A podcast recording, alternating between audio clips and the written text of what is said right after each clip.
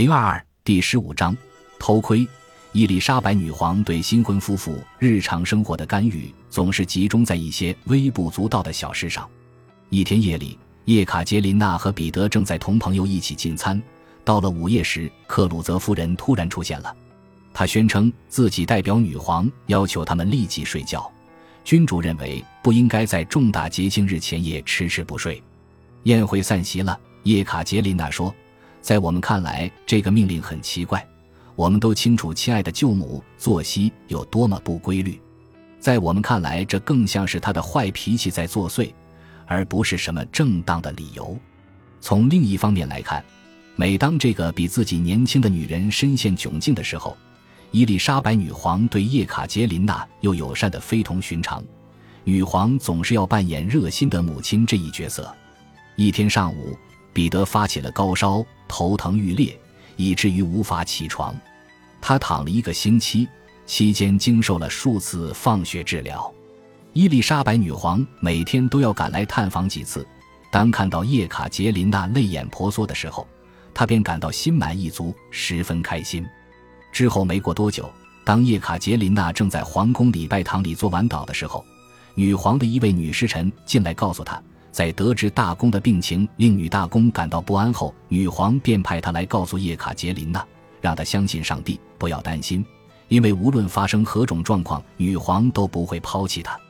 同样的，在婚后最初的几个月里，叶卡捷琳娜身边的人纷纷离开皇宫，并非总是出于伊丽莎白女皇的压力。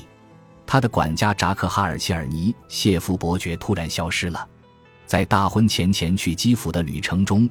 叶卡捷琳娜和彼得邀请了几位侍从，同他俩一道乘坐他们那辆摆满了靠垫的大马车。受邀的人中就有伯爵，不过扎克哈尔伯爵的离去与女皇无关，他只是身负外交使命罢了。实际上，建议是这位年轻人的母亲提出的，他恳求女皇将自己的儿子打发走。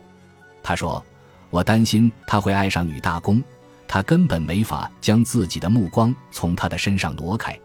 每当我看到这一幕，我就害怕的浑身哆嗦起来，唯恐他会做一些蠢事。实际上，母亲的直觉没有错。扎克哈尔切尔尼谢夫为叶卡捷琳娜所倾倒，多年后，他对她的感情终于明朗化了。接下来离去的人是长期折磨彼得的奥托布鲁莫，不过没有人对他的离去感到悲伤。在彼得成婚前的那个春天，医生们宣称，十七岁的彼得已经成年，而且至少从名义上来说，成为在任的荷尔斯泰因大公，对公国的事务已经完全具有决定权了。彼得最想做的决定就是除掉布鲁默。读完自己的委任状之后，彼得开始复仇了。他说：“我的心愿终于得以实现了，你管我管的已经太久了。”我要尽快采取措施，把你送回荷尔斯泰因。布鲁默竭尽全力地试图保持住自己的现状。令叶卡捷琳娜惊讶的是，布鲁默竟然求救于他了，请求他多去几次伊丽莎白女皇的更衣室，向女皇吹吹风。我告诉布鲁诺，他的建议不管用，因为每次我去那里的时候，女皇几乎从未现过身。他哀求我坚持下去。叶卡捷琳娜的头脑很清醒。这样做对他倒是很有好处，对我却没有什么好处。他对布鲁默伯爵说自己不愿意这样做。走投无路的布鲁默继续劝说着他，可是最终还是没有成功。一七四六年的春天，伊丽莎白女皇用每年三万卢布的养老金将布鲁默打发回了德意志。对叶卡捷琳娜来说，在伊丽莎白女皇眼皮底下的生活十分不易。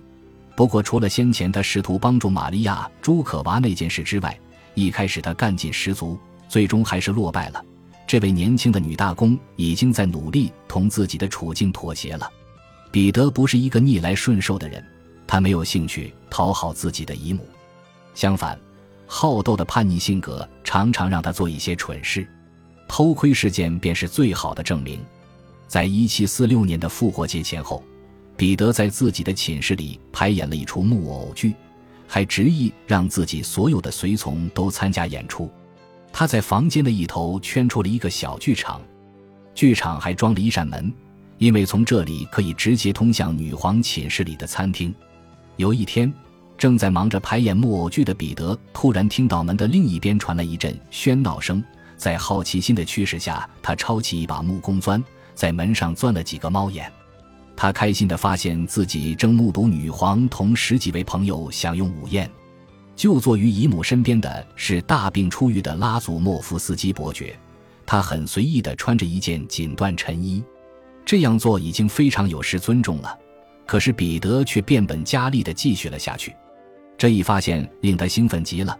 他把所有的人都召过来，一起趴在猫眼上看着隔壁房间。仆人们将扶手椅。脚凳和长椅挪到了早有猫眼的那扇门前，临时搭建起一个半圆形的剧场，这样大家便能一起欣赏美景了。等自己与随从们观看完，彼得又将叶卡捷琳娜和他的侍从们也叫来，继续观看眼前的盛况。他没有告诉我们是什么事情，显然他想给我们一个惊喜。我不太心急，于是他将克鲁泽夫人同其他女人急匆匆地掳掠了去。我最后才赶过去，看到他们全都坐在那扇门前。我问他们究竟出了什么事情。听到他的回答时，我被他的冒失吓得魂飞魄散。我对他说：“我不想看，也不想跟他们一起干如此不像话的事情。倘若他的姨母知道了这件事情，他一定会大为恼火的。他跟至少二十个人分享这个秘密，这肯定会让他震怒的。”当趴在猫眼上偷窥隔壁房间的其他人看到叶卡捷琳娜拒绝了彼得的邀请时，他们也纷纷走开了。彼得自己开始有些惶恐，他又摆弄起自己的木偶了。没过多久，伊丽莎白女皇就知道了这件事情。在星期天早上的弥撒结束后，她突然闯进了叶卡捷琳娜的房间，令人将外甥叫来。彼得穿着晨衣就赶了过来，手里还拎着睡帽。他看上去一副无忧无虑的样子，直接冲到姨母的面前，亲吻起姨母的手。女皇没有拒绝彼得的示好，但是她随即便问他怎敢干出这样的事情。女皇说自己发现那扇门上布满了小洞，而且全都正对着他的座位。她只能认为彼得已经完全忘记了他对他的恩情。女皇提醒彼得说，自己的父亲彼得大帝曾有一个忘恩负义的儿子，结果为了惩罚他。彼得大帝剥夺了他的皇位继承权。女皇还说，安娜女皇将任何对她有失恭敬的人都关进了一座古堡里。她说自己的外甥差不多是一个傲慢无礼的小男孩，需要接受一番调教。彼得结结巴巴地争辩了几句，可是伊丽莎白女皇命令他闭嘴。女皇发起了脾气，叶卡捷琳娜说，女皇狠狠地将他臭骂了一顿。他对他的鄙视与对他的愤怒旗鼓相当。但是我们全都惊呆了，一句话也说不出来。我俩都是如此，尽管眼前的这一幕与我无关，我的眼眶里又泛起了泪水。女皇看到了叶卡捷琳娜的反应，她对叶卡捷琳娜说：“我说的不是你，我知道你没有参与他的活动，你既没有趴在那扇门上往里看一眼，也根本没有这个打算。”说完，女皇平静下来，她沉默了。然后便走出房间，小夫妇俩盯着彼此看了一会儿。突然，彼得开口了：“他就是弗里埃。”他不清楚自己都说了些什么话，腔调中一半是懊悔，一半是讥讽。后来，等彼得离去后，克鲁泽夫人走进了房间。她对叶卡捷琳娜说：“不得不承认，女皇今天的表现就像是一位真正的母亲。”由于不清楚克鲁泽夫人的真正意图。叶卡捷琳娜便没有搭腔，克鲁泽夫人又解释道：“母亲会生气，会责骂自己的孩子，然后气就消了。你本应该应该是你们俩对他说：‘妈妈，恳求您原谅我们吧。’那样一来，他就不再生气了。”叶卡捷琳娜回答说：“刚才自己被女皇的怒气吓坏了，只能一声不吭地待在那里。不过这件事情让他吸取了一个教训。后来在回忆录中，他写道。”我永远的记住了，妈妈，恳求您原谅我们吧。这句话可以用来打消女皇的怒气。日后，我将这句话用得非常得心应手。在叶卡捷琳娜刚刚来到俄国，尚未同彼得完婚的时候，同彼得最亲密的有三位年轻的贵族，两位亲兄弟和他们的堂兄弟切尔尼谢夫。彼得非常喜欢这三个人。两兄弟中的哥哥扎克哈尔因为自己对叶卡捷琳娜无所掩饰的爱而令自己的母亲忧心忡忡，结果在母亲的筹划下，他被逐出皇宫，远离了叶卡捷琳娜。不过，他的堂兄弟安德烈同他的亲弟弟仍旧留在了宫里。安德烈对叶卡捷琳娜也同样心怀爱慕，他向叶卡捷琳娜展示出自己的价值，从而赢得她的好感。叶卡捷琳娜发现克鲁泽夫人嗜酒如命，我的随从经常设法将她灌醉，等她入睡后，她就可以溜出宫去寻欢作乐，而不用担心受到责罚。实际上，这里提到的随从正是安德烈切尔尼谢夫，他想让克鲁泽夫人喝多少，克鲁泽夫人就会喝多少。在叶卡捷琳娜还没有嫁给彼得的时候，安德烈一直在同这位新娘打情骂俏。对这种亲密而纯真的调情，彼得非但没有感到丝毫的不妥，而且还乐在其中，甚至在纵容他们俩。有几个月，他总是跟自己的妻子唠叨说切尔尼谢夫有多么英俊和热忱。有时候，在同一天里，他会让切尔尼谢夫给叶卡捷琳娜捎几次口信。全都是些鸡毛蒜皮的小事，然而到最后，安德烈自己终于感到了尴尬。有一天，他对彼得说：“殿下应当记住一件事情，女大公并不是切尔尼谢夫夫人。”然后他更加直率地说：“她不是我的未婚妻，她是你的。”彼得哈哈大笑了起来，然后将这番话又复述给叶卡捷琳娜。等到彼得与叶卡捷琳娜完婚后，为了结束这种荒唐的事情，安德烈对彼得提出了一个建议。他重新明确了自己同叶卡捷琳娜的关系，他要将叶卡捷琳娜称为小母亲，让叶卡捷琳娜称他为儿子。可是，叶卡捷琳娜同彼得还是继续对他们的这个儿子疼爱备至，总是不停地提起他，以至于有一些仆人都开始隐隐地担忧起来。有一天。叶卡捷琳娜的贴身男仆提摩西耶夫雷诺夫将叶卡捷琳娜拉到一边，提醒他说：“所有的下人都在议论他同安德烈的关系。”他还开诚布公地说自己很害怕，因为他正在走向危险的境地。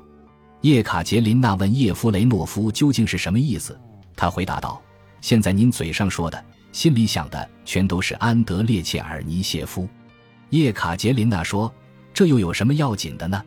他是我的儿子，我丈夫比我更喜欢他。他是我们的朋友，对我俩都很忠诚。叶夫雷诺夫说：“没错，大公想干什么就可以干什么。可是您的情况就不一样了。这位年轻人对您忠心耿耿，您说他只是忠诚，是喜爱。其实您的仆人相信这就是爱情。”听到叶夫雷诺夫的这些话，叶卡捷琳娜惊呆了。她说。仿佛是晴天霹雳一般，我甚至从未想象过这种事情。叶夫雷诺夫告诉他，为了避免更多的是是非非，他已经建议切尔尼谢夫告病出宫。实际上，此时安德烈切尔尼谢夫已经离去了。彼得对此事还一无所知，朋友的病情令他十分担心。